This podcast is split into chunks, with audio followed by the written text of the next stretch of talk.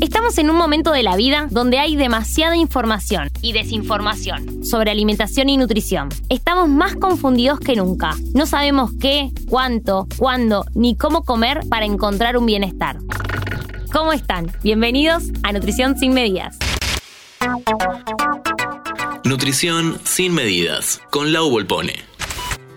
Resulta que somos comedores intuitivos por naturaleza, pero hay diferentes factores externos que nos van desconectando de nuestro propio cuerpo y sus señales. Entre estos factores externos encontramos las dietas restrictivas, las creencias y los patrones alimentarios, la insatisfacción corporal, los estándares de belleza.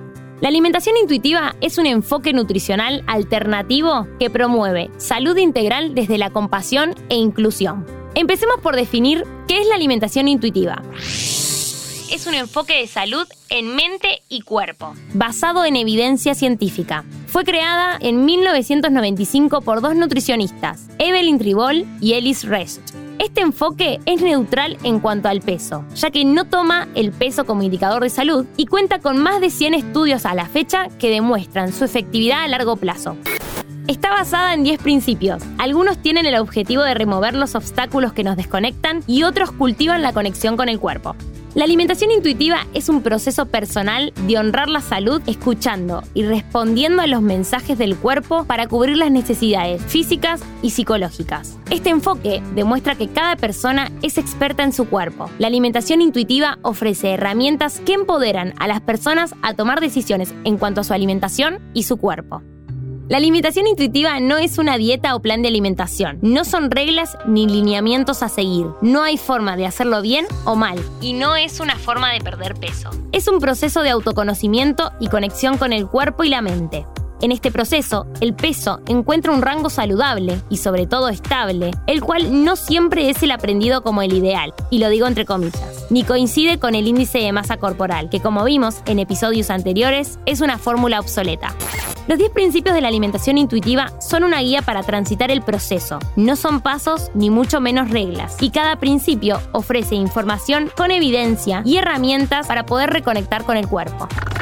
El principio número uno propone rechazar la mentalidad de dieta. Deshacete de todos los papeles y libros de adelgazamiento, dietas y restricciones. Deja de consumir cuentas y tips para bajar de peso. Empezá a reconectar con el cuerpo y empezá a seguir cuentas de activistas de liberación corporal y alimentación respetuosa.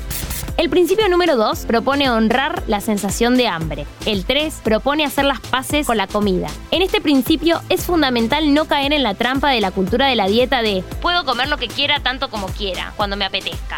Esto distorsiona la premisa de la alimentación intuitiva. Date el permiso de comer lo que quieras y cuanto quieras, pero siempre trabajando sobre tus señales de hambre y saciedad. El principio número 4 propone desafiar a la policía alimentaria. ¿Qué es la policía alimentaria? Es la voz que se ha desarrollado en tu cabeza debido a dieta. Esa que te dice, ¿vos podés comer eso? Comelo, pero el lunes arrancamos la dieta. El principio número 5 propone descubrir el factor de satisfacción. Te pregunto, ¿qué tenés ganas de comer? El 6 tiene como objetivo percibir la sensación de saciedad. El 7, afrontar las emociones con amabilidad. El 8 propone respetar al cuerpo. El principio 9 propone sentir la diferencia a la hora de mover el cuerpo a través de alguna actividad física placentera. Y por último el 10 que propone honrar la salud con una nutrición moderada.